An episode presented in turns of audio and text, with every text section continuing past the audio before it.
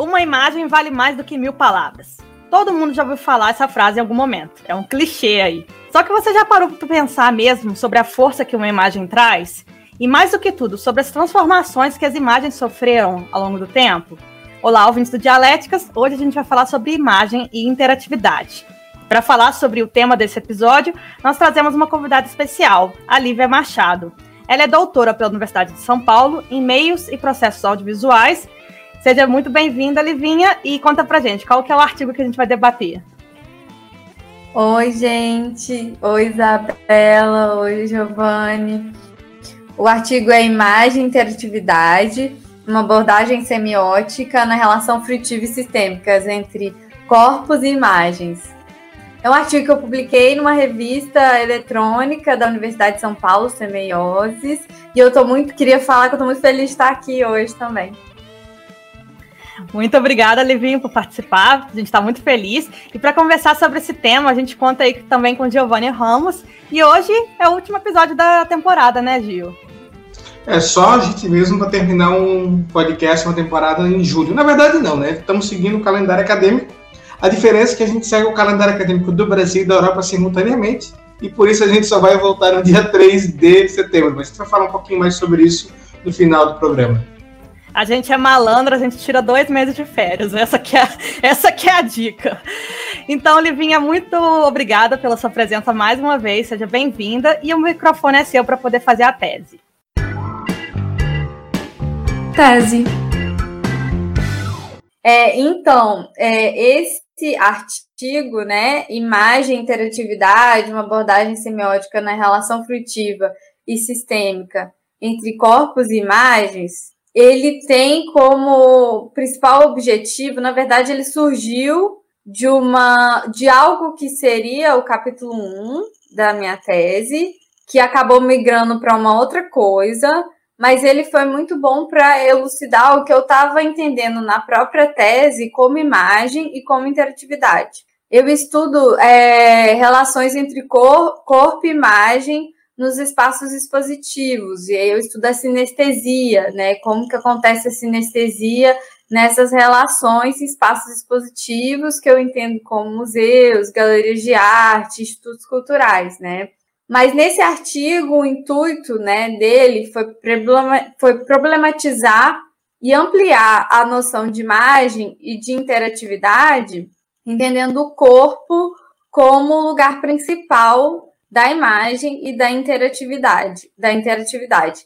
Isso tanto isso em duas dimensões distintas, né? O corpo como central da imagem e da interatividade em dois sentidos. Um seria porque o corpo é que produz essas imagens, né?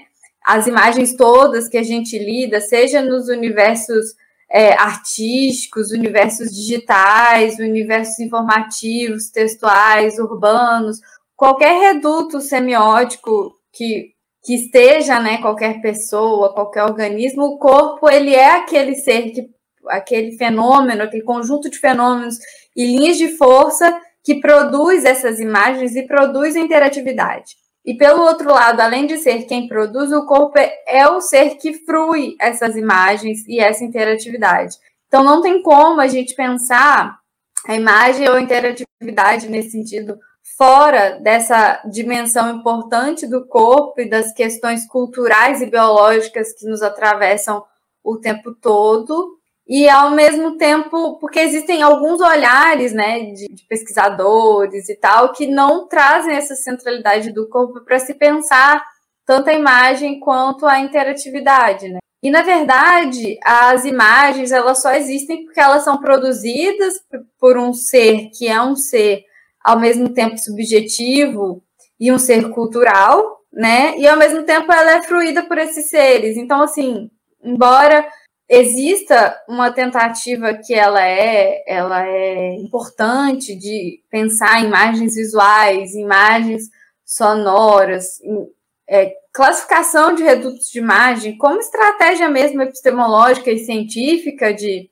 recorte, na verdade, as imagens elas são tudo, né? O próprio pensamento ele, ele é consequência de uma imagem anterior que vai gerar uma posterior imagem E assim é tudo um, um fluxo nesse, nessa filosofia do contínuo, né? Daquilo que nunca se encerra.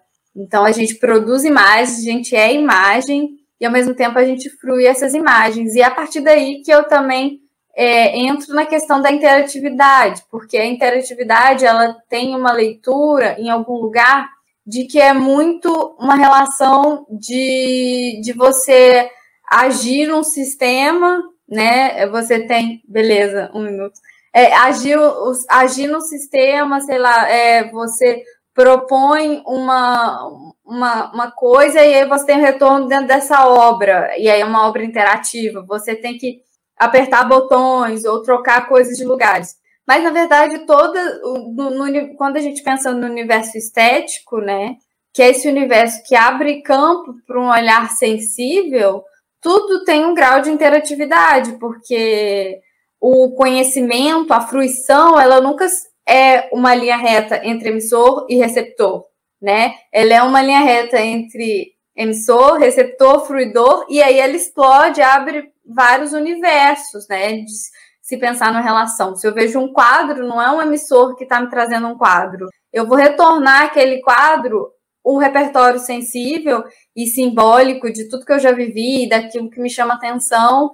E assim, uma obra nunca se encerra. E assim a gente. Antítese.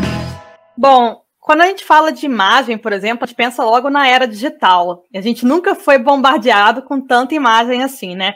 E aí eu queria saber, Livinha, como que a computação ela mudou a nossa relação com as imagens? Então, sobre a, computação e as imagens, eu achei muito boa essa pergunta.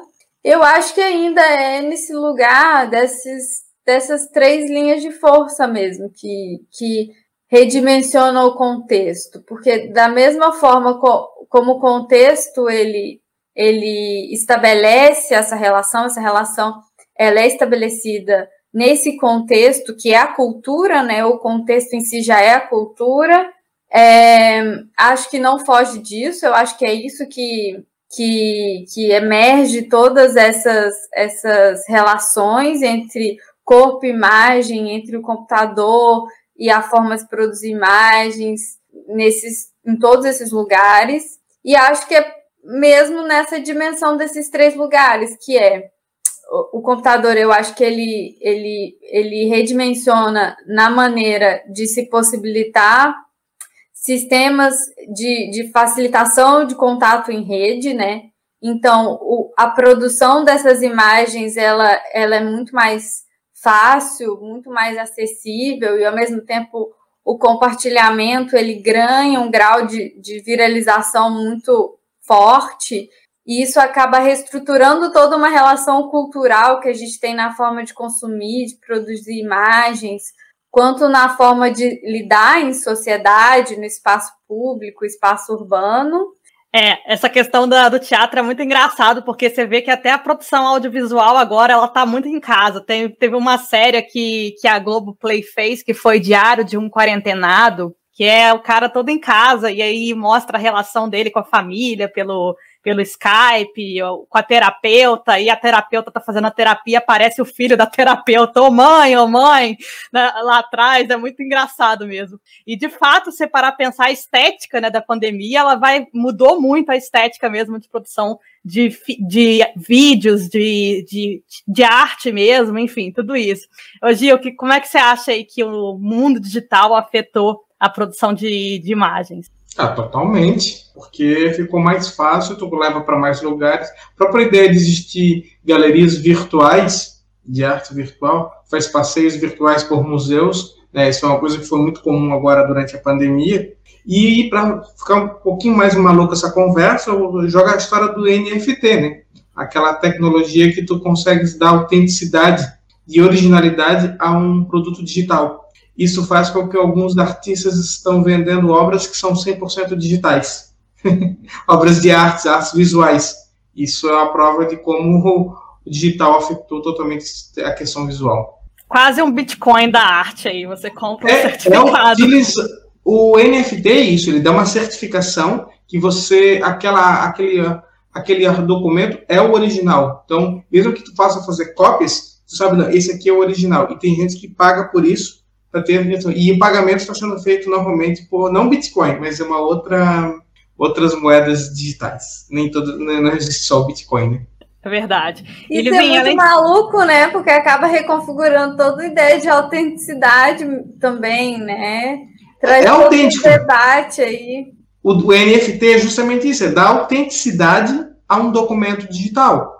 Porque até eu ouvi uma vez um cara falando sobre o assunto, ele explicava, tipo, ah, você pode, você, a Mona Lisa, você pode ter uma imagem igual da Mona Lisa, pegar uma ótima qualidade, imprimir, mas não é original. O original é aquele que está lá em Paris. E, e, e, uma obra que é feita toda no digital, ela nunca vai ter essa originalidade? Tem. E é para isso que existe o NFT. Bom, se a gente fosse pegar o Benjamin aí, a aura é então um código de barras hoje em dia. tá aí, né?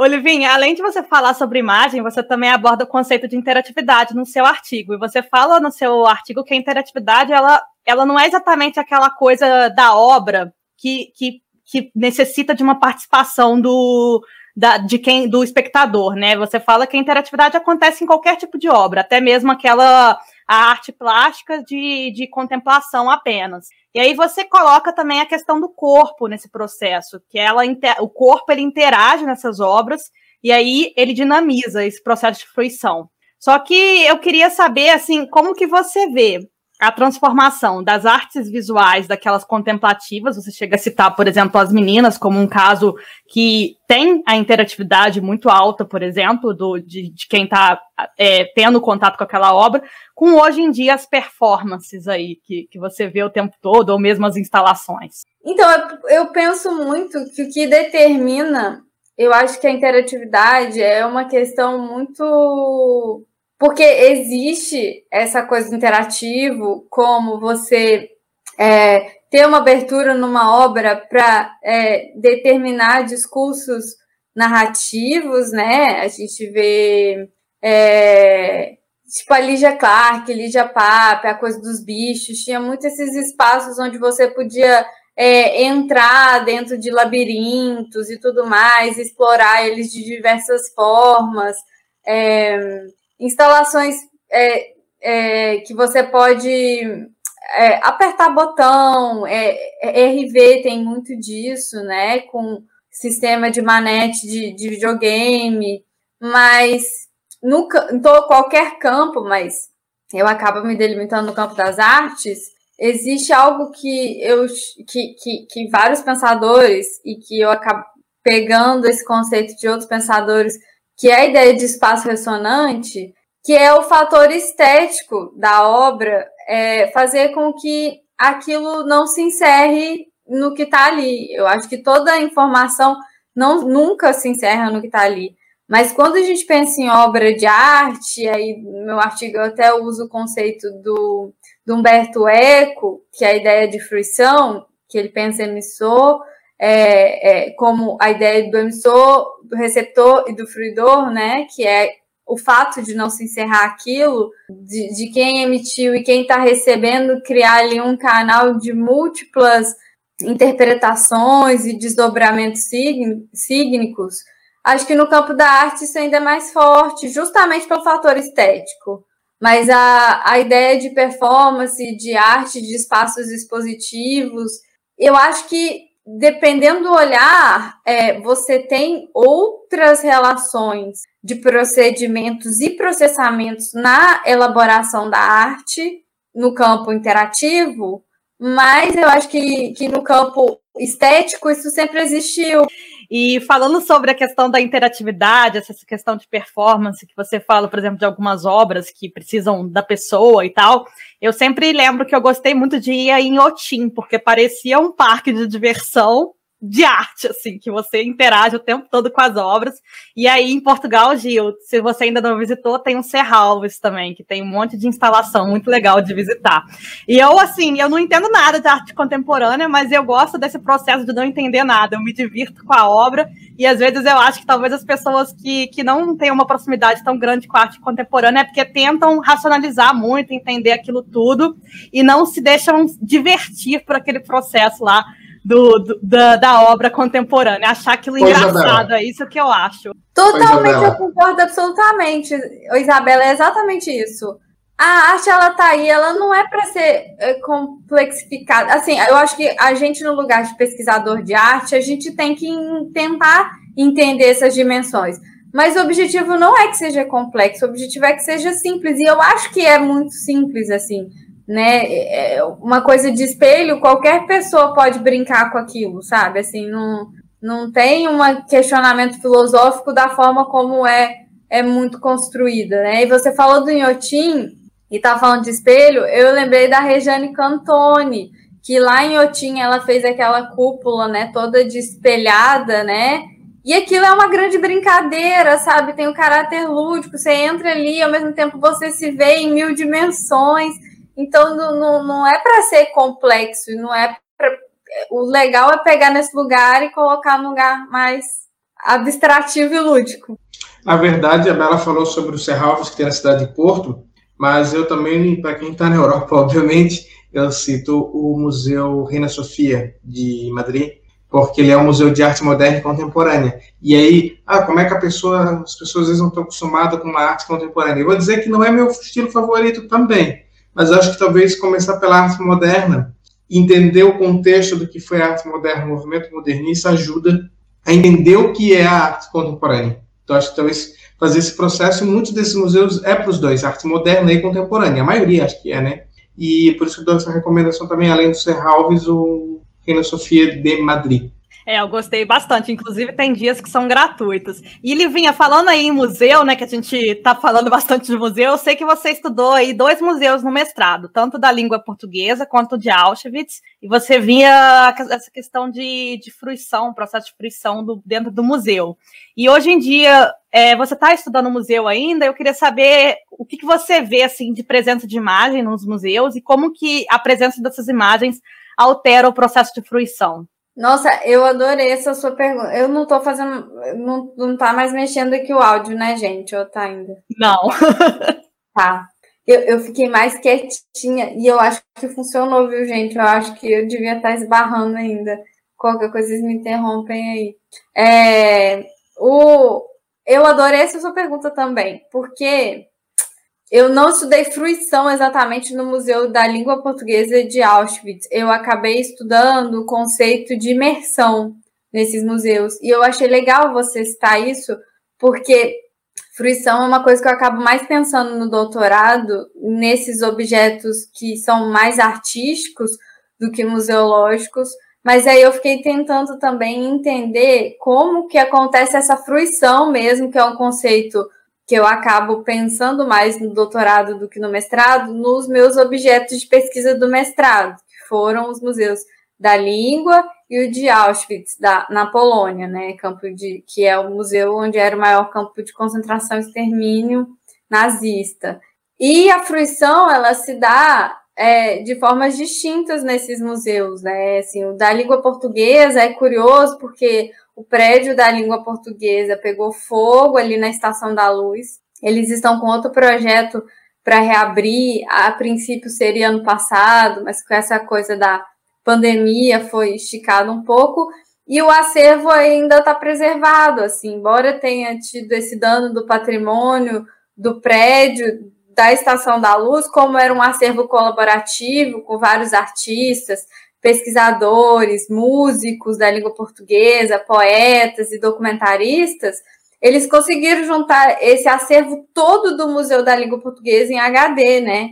Então, a fruição do museu se dava nesse lugar de projeção de imagens de um museu que ele era pautado nessa interatividade é, é, sistemática de você escolher sobre o que você quer saber do museu, sobre significados de palavras, sobre é, origem dessas palavras, os outros países né, que, que são falantes da, da, da língua portuguesa.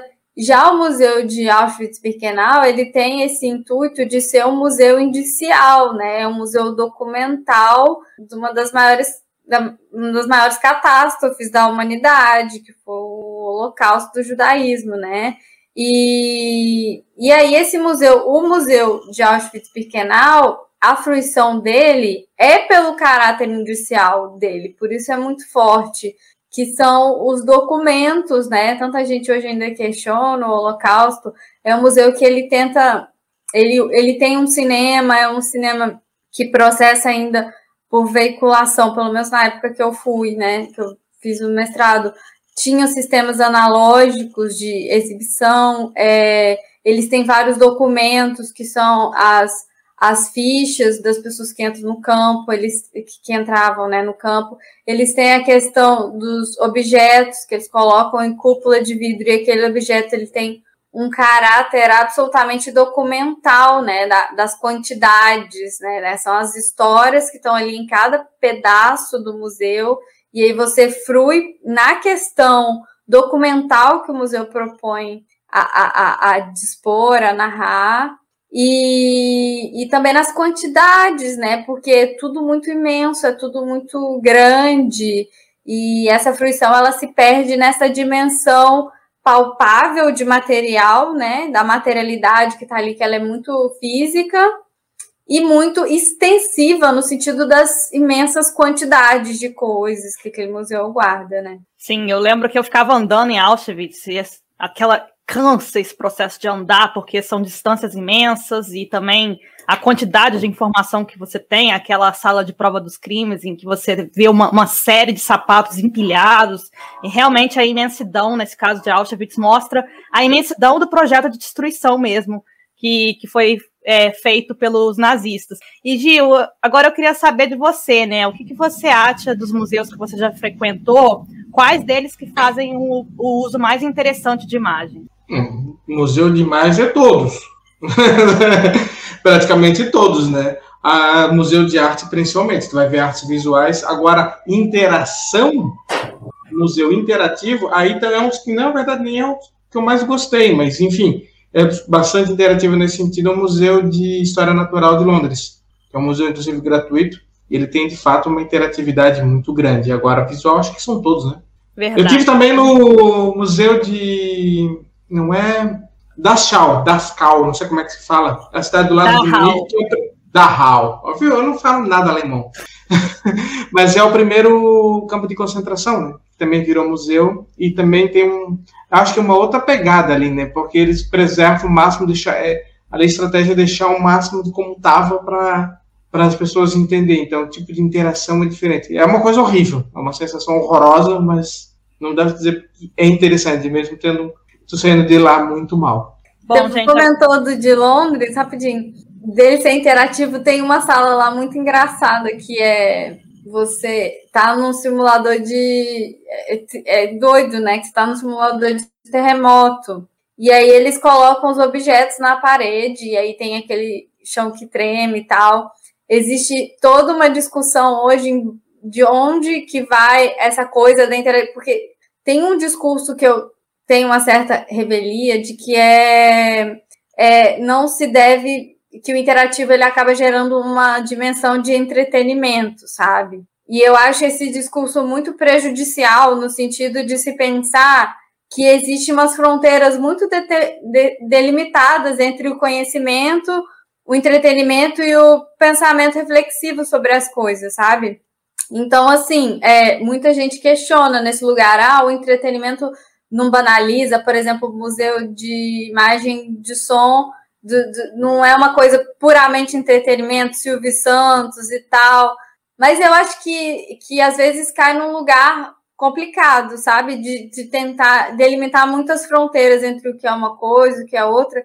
E ainda sobre o de Londres, que eu acho legal, é que eles têm um sistema para quem tem dinheiro, né? Porque hoje em dia ainda tem um caráter elitista em volta da tecnologia e dos museus que eles, eles transmitem as obras em sistemas de óculos Rich, que é o sistema de RV de, de óculos de realidade digital. Você consegue visitar as obras do museu de casa, assim. Enfim, é só um devaneio que surgiu aqui, mas é porque o Museu de Londres realmente é um ótimo exemplo. Sim, é, então, agora esses museus, é. esses museus digitais é uma coisa aí que a gente que é, que é muito legal mesmo e, é, e democratiza. Eu acho que assim? democratiza. Eu acho que agora você chegou num lugar muito bom, assim, que eu concordo. Acho que democratiza. Tem muita gente que fica achando que essa coisa de tecnologia é, é acaba popularizando as coisas. Mas que bom que populariza, né? Que Gente bom. chata que reclama. É, não, existe um pensamento de que não, a aura ainda é aquela coisa é, utópica, benjaminiana, né? É, é, é, é, papo de gente que tem 20 euros para poder gastar no museu e que também tem o dinheiro da passagem de ir para o Brasil para o museu. É, é esse eu, que é o negócio. Então, deixa eu só completar, então, para fechar esse quadro, pra, pra, no que a Lívia disse. Eu concordo com ela e vou além. Eu, fui, eu consegui ter a felicidade e o privilégio de ir em dois museus em Paris e preferi o d'Orsay ao Louvre. É isso. Eu também prefiro ah, o D'Orsay ao Louvre. então somos É mais moderno, é mais moderno, é mais o outro é totalmente clássico tal, mas eu me sinto mais à vontade no outro. Falei. E o D'Orsay também pra quem é, é para quem é todo fã do tradicional, eu preferi o D'Orsay. E ele é mais, ele é mais seleto. Ele tem uma, uma, uma, coleção que você percorre, percorre ela num dia todo. O Louvre me dá desespero, porque tem aquela coisa do, de Auschwitz também no Louvre, né? Aquela coisa de ser imenso. Aí você. Essa imensidão te dá desespero. Sim, sim. Acho que o caminho é popularizar tudo. Síntese. A gente chegou aí no ponto de debate que eu acho que é o principal, né? A gente falou de imagem, a gente falou de interatividade, a gente falou de museu. E ao longo dessa pandemia, o interessante foi que os museus eles tiveram que se aproximar do público pelo digital. E aí, o que eles fizeram? Primeiro, eles abriram a coleção digital para todo mundo, e eles também começaram a fazer um processo de educação. Você vê uma série de museus é, que tem página no Instagram, por exemplo, explicando as obras. Uma série de museus digitais abriram as suas portas. Tem um museu, por exemplo, eu vou recomendar na, nas referências sobre migração, que é muito interessante. E tem museu que você consegue ver de casa, como a Livinha falou, com óculos de realidade virtual. E assim, é óbvio que eu não, não vou advogar pelo fim dos museus, não é isso, mas eu acho interessantíssimo essa ampliação, a pessoa conseguir acessar o museu é, fisicamente, né, ir até um Louvre da vida e, e visitá-lo, mas também acessar essas obras de forma digital. Eu acho isso essencial para todo mundo ter acesso aí à arte e valorizar a arte, valorizar a cultura, porque se fala muito em desvalorização da cultura pela sociedade, quando só apenas uma parcela pequena da população tem acesso à cultura. Então, para a valorização da arte, você tem que ter ampliar o acesso aí. Não só o Museu de Arte, Isabela. Outros museus de história também pode ser feito isso. Inclusive, eu já sugeri um jornal do interior de Portugal, da cidade de Fundão, que tem um jornal histórico, que foi uma referência de resistência à ditadura do Salazar. E eles têm um material. Foi o único jornal a ser fechado pela ditadura do Salazar, a ser literalmente fechado, censurado e fechado e eu propus a eles que eles fizessem um dia um museu da, da, da, da democracia e da imprensa, né? E isso deveria ser virtual, para chegar a todo mundo, não apenas na cidade. Sabe, sobre essa questão das imagens dos museus, eu acho que são debates também muito relevantes, sobretudo nesse contexto da pandemia que a gente acabou vivendo nessas microtelinhas, né? A gente mudou para cá.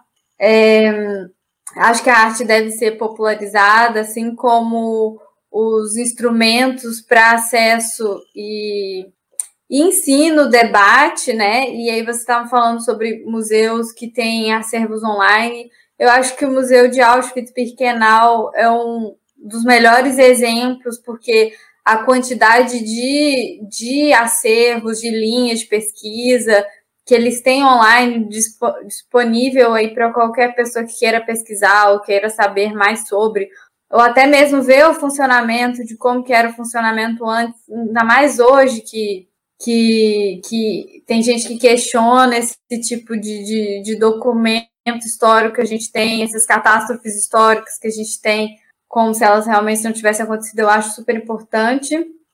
E indicação, além do Museu de Auschwitz-Birkenau, que eu acho importante, que eles têm todo um acervo é, online, né? Tem também o Instituto Moreira Salles, de São Paulo, que é um instituto de pesquisa, de arte. Eles também têm acervo próprio, embora eles não se auto-intitulem um museu, que sempre tem exposições incríveis online também. Eles já estão reabrindo agora, mas você pode pesquisar muito das instalações, exposições lá de casa. Como referência, eu vou trazer o Migration Museum, que está disponível completamente online. Ele é um museu da migração do Reino Unido e eles falam a importância do imigrante para a construção do país. Eu acho ele bem interessante. Qual que é a sua referência, Gil? Eu fiquei antes falando de Museu da Europa, sacanagem fazer isso com o público, que nós temos uma boa parte da audiência no Brasil, né? Então, eu vou sugerir um museu brasileiro, e é um dos meus favoritos no Brasil hoje, que é o Museu Oscar Niemeyer em Curitiba. Quem não foi, vá, é muito legal, é mais arte moderna, então a gente está falando de arte moderna e contemporânea. E a primeira vez que eu fui foi uma exposição do Escher, e o, além do, do da, da, das exposições, o museu em si é muito legal e é uma entrada muito barata, né? Eu paguei acho que seis reais apenas. Era um negócio assim ridículo de preço. Vale muito a pena o Museu Oscar Niemeyer em Curitiba, essa é a minha dica. Então, eu já deixei duas indicações aí, né? Uma de museu, que é a, a visita online do Museu de Auschwitz-Birkenau. É, o outro que eu deixei como indicação também online, é, as obras e instalações disponíveis agora na pandemia, eles reconfiguraram o site todo, que é o do Instituto Moreira Salles. E para finalizar, eu vou deixar uma indicação de podcast, que é o podcast da minha sogra, que é o Cientista Empoderada. Ela é físico-química, mãe de quatro filhos, e, e, ela, e, e, o canal dela também é sobre pesquisa universitária, muito pautada pelas tensões do feminismo, né? Então aí é um outro lugar também para pesquisa, mas muito legal o canal de vocês e dialéticas. Bom, a gente fala bastante sobre pesquisa aqui, né? E uma coisa muito importante para pesquisa são as revistas. E você, ouvinte, você muitas vezes se perde aí nos prazos. E eu queria saber, Gil, o que, que a gente tem na agenda para recomendar para o ouvinte? Bom, Isabela, primeiro que uma coisa que a Lívia falou no final do, do outro bloco, uh, podcast da sogra. Eu achei sensacional que é a primeira vez que eu vejo alguém dizer que a sogra tem podcast. Né? Não é o filho, sobrinho, é a sogra. Então, novos tempos, né? Uh, mas já que estamos falando em podcast, vamos sugerir então um call for paper de podcast isso está para agora, porque dia 15 de julho já, se você tem um artigo pronto, aproveita e manda. Ao dossiê temático, os novos territórios do podcast, é da revista Comunicação Pública, e vai ter esse, esse dossiê temático sobre o podcast. Dia 15 de julho é o prazo máximo para você enviar, e a revista sai em dezembro ainda desse ano. Bom, o nosso programa vai chegando ao fim. Eu agradeço, Livinha, pela sua participação. Foi um prazer ter você aqui. Foi ótimo. Eu que agradeço obrigada, o convite. E obrigada pela participação, Gil. Quais as novidades aí para o próximo semestre, já que a gente está no final? Pois é, né? Esse pessoal que faz dois meses de férias, mas está realmente precisando, e a gente já tinha combinado no começo que a gente faria 50, uh, 30, 56, 36 episódios regulares esse ano, e seriam 20 agora nesse primeiro semestre, e a gente vai voltar. A gente vai voltar dia 3 de setembro, porque agosto é o nosso mês de férias aqui. Então, a gente agora, julho, vai, vai dar uma prazo que a gente tem que fazer alguns ajustes ainda no podcast para voltar no dia 3. Então, por isso que a gente para, dia para agora, dia 9 de julho, é o dia que está sendo publicado esse episódio. Voltamos no dia 3 de setembro e teremos aí 16 episódios até o dia 17 de dezembro. Se você gostar do nosso programa, nós estamos com os 16 episódios da, da, da próxima temporada aberta.